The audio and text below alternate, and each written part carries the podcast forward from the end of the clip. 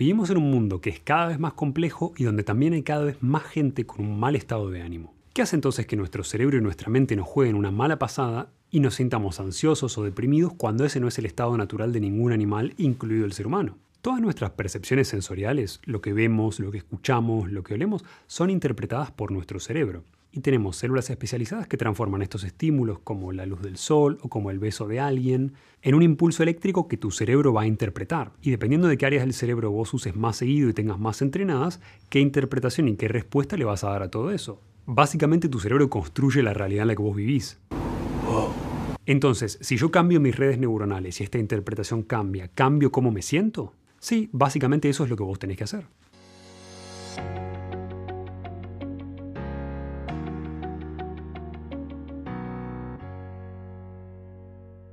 ¿Cómo hago para cambiar estas áreas que utiliza mi cerebro y cómo hago para cambiar esta interpretación? Bueno, ahí es donde entra la meditación como herramienta que nosotros podemos utilizar para cambiar todo esto. Tu cerebro se entrena, tanto como Federer, por ejemplo, tiene un mejor saque de tenis que yo porque lo entrenó durante años, o Messi puede jugar al fútbol mejor que yo porque entrenó durante toda la vida, hay áreas cerebrales que además de definir cómo vas a jugar al fútbol o cómo vas a sacar en tenis, definen qué interpretación vos le vas a dar a lo que estés viendo o escuchando. En el ejemplo de estos deportistas, son mejores porque sus áreas cerebrales de la coordinación motora se entrenaron para dar una mejor coordinación, más fuerza, más habilidad, etc. Pero la moraleja de todo esto es que son áreas entrenables. ¿Y qué pasa con el estado de ánimo? ¿También puedo entrenarlo? Sí, por supuesto que sí. Imagínate esta situación. Un antepasado tuyo de hace 15.000 años atrás está recorriendo el bosque, está juntando vallas de una planta que encontró y escucha de repente un sonido en los arbustos. Su cerebro en ese momento puede decidir dos opciones. Puede decidir que este estímulo, este sonido, es simplemente viento en los arbustos o algún animal pequeño que no representa una amenaza en los arbustos, donde tranquilamente podría reunir más alimento y continuar juntando esa comida para tener más comida luego. Y la otra opción, donde ese sonido representa un depredador que puede llegar a matarlo para comer. La segunda opción, la opción del depredador, es menos probable.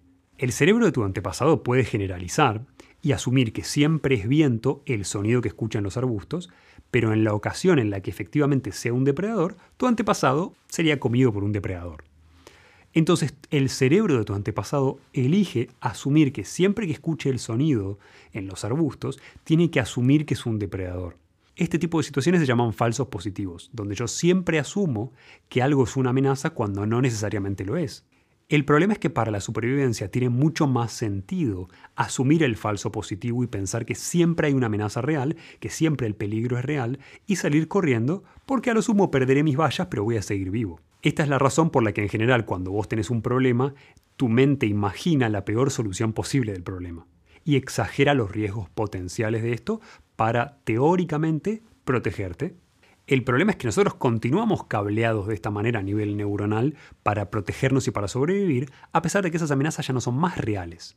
Entonces, si venimos con un cerebro que ya viene cableado de fábrica de esa manera, ¿cómo lo modificamos? Entrenándolo para pensar diferente. Si yo sé que por naturaleza vengo así, principalmente por mi supervivencia, significa que mi felicidad y mi tranquilidad dependen efectivamente de entrenar este tipo de procesos. Habrá gente que naturalmente es más hábil que otras personas en este tipo de entrenamientos, pero todos nos podemos beneficiar de entrenar nuestra percepción a través de una meditación.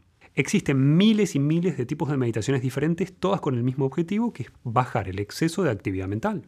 Llevar a nuestro cerebro a un funcionamiento más lento, más coordinado y menos caótico, que nos genere menos nivel de estrés y menos nivel de sensación de peligro.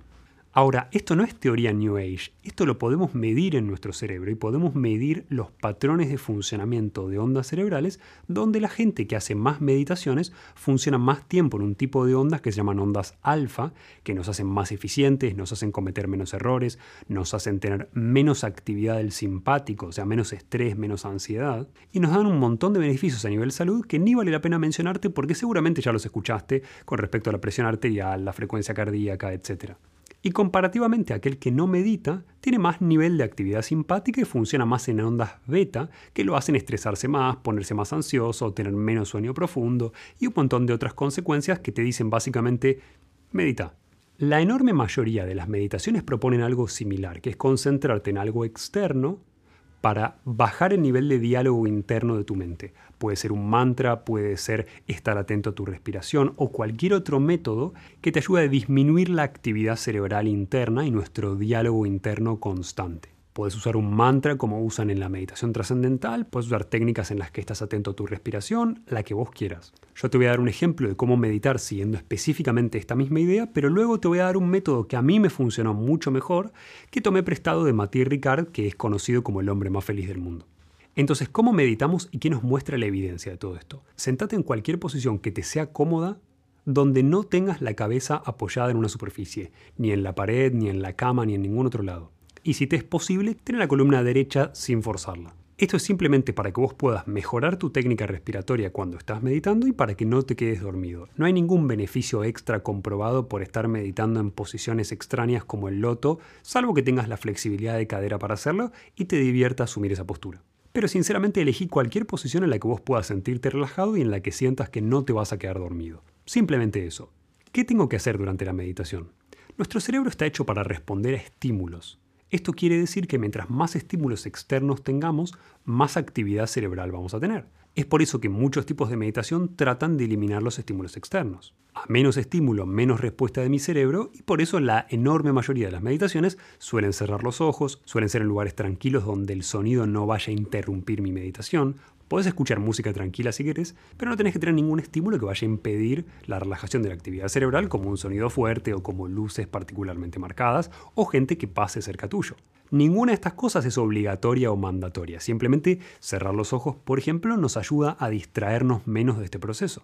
Lo que vas a hacer en una meditación normal es concentrarte en tu respiración.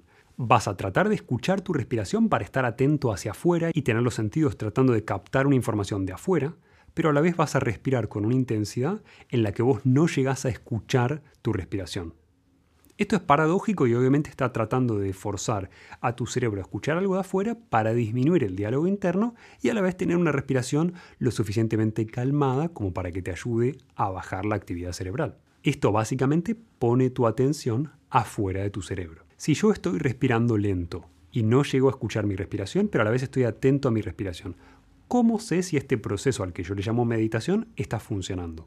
Bueno, básicamente porque hay un montón de maneras en las que el cuerpo comunica esta bajada de la actividad simpática, esta bajada de la actividad cerebral, a través de relajar el tono muscular, a través de bajar la frecuencia respiratoria, a través de bajar la frecuencia cardíaca. Y si sos alguien a quien le divierte hacer experimentos por sí mismo y quiere ver si efectivamente esta meditación está teniendo un resultado, podés meditar con un saturómetro si tenés uno, y evaluar a ver si tu frecuencia cardíaca, si tu frecuencia respiratoria mientras vos estás meditando bajan. Pero es realmente muy fácil de percibir en una meditación, una vez que yo llevo un tiempo haciendo esto que te mencionaba antes, los cambios fisiológicos que van teniendo lugar en tu organismo cuando tu cuerpo baja la actividad cerebral excesiva y baja la actividad simpática de tu sistema nervioso autónomo. ¿Por cuánto tiempo tengo que meditar? El promedio de tiempo de las diferentes meditaciones suele ser 20 minutos, pero sinceramente si esta es la primera vez que vas a empezar a meditar o la primera vez que vas a tomarte la meditación como algo un poco más en serio, empieza con 5 minutos, que te sean fáciles de llevar a cabo y que no digas qué fiaca que tengo que ponerme a meditar, para que empieces a generar el hábito sin que te represente una carga o un esfuerzo que vos tenés que hacer y simplemente porque te genera placer hacerlo. Ahora yo te mencioné que no uso este tipo de meditaciones y tomé prestado otro tipo de meditaciones que a mi modo de ver son más eficientes y que te voy a explicar ahora.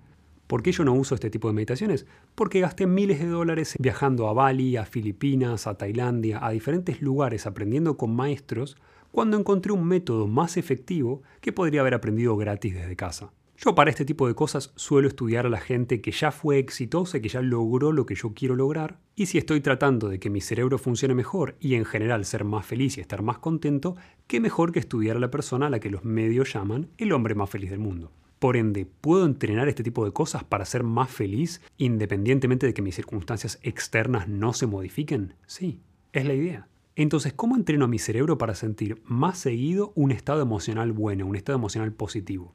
Sintiéndolo. De la misma manera que vos entrenás una habilidad motora practicando, entrenás una habilidad emocional practicándola. Veo muchas recomendaciones sobre el agradecimiento muy equivocadas porque te proponen que vos escribas una lista de cosas por las que vos estás agradecido, que para tu cerebro no significan prácticamente nada, porque tienen poca intensidad. Entonces mi propuesta, o en realidad la propuesta que yo tomé prestada, es extremadamente simple. Entonces tomate estos 5 minutos que yo te decía de meditar, en vez de meditar sin pensar en nada, tómatelos para revivir una circunstancia de tu vida que te haya brindado enormes niveles de agradecimiento. Puede ser el nacimiento de un hijo, el primer encuentro con tu ser amado, el que vos quieras. Pero ten en claro lo siguiente, que es revivirla no significa verla en tu mente, significa tratar de volver a sentir lo que sentiste en ese momento. Entonces, tomate tu tiempo para sumergirte en esa situación. Vas a empezar a notar ahí cambios físicos, cambios en la frecuencia cardíaca, en la frecuencia respiratoria, cambios en el tono muscular, igual que antes, pero también vas a notar un cambio en el estado de ánimo al revivir estas situaciones positivas de agradecimiento en tu vida porque tu cerebro no distingue si esto está sucediendo aquí ahora o si es un recuerdo que sucedió hace 10 años. Le importa únicamente las sensaciones que estás sintiendo. Básicamente tu cerebro no sabe que eso es un recuerdo y lo interpreta como si estuviera sucediendo ahora. Entonces, a medida que yo lo hago más y lo repito cotidianamente, voy desarrollando estas áreas de la percepción del agradecimiento que se traspolan a toda mi vida, no a los 5 minutos que hago esta práctica. Te voy a dejar 5 minutos del video vacío con música para que puedas practicarlo en este instante en vez de ponerte a ver otro video y puedas darte cuenta hoy mismo de qué cambios puedes generar en tu organismo y en tu estado de ánimo con una meditación.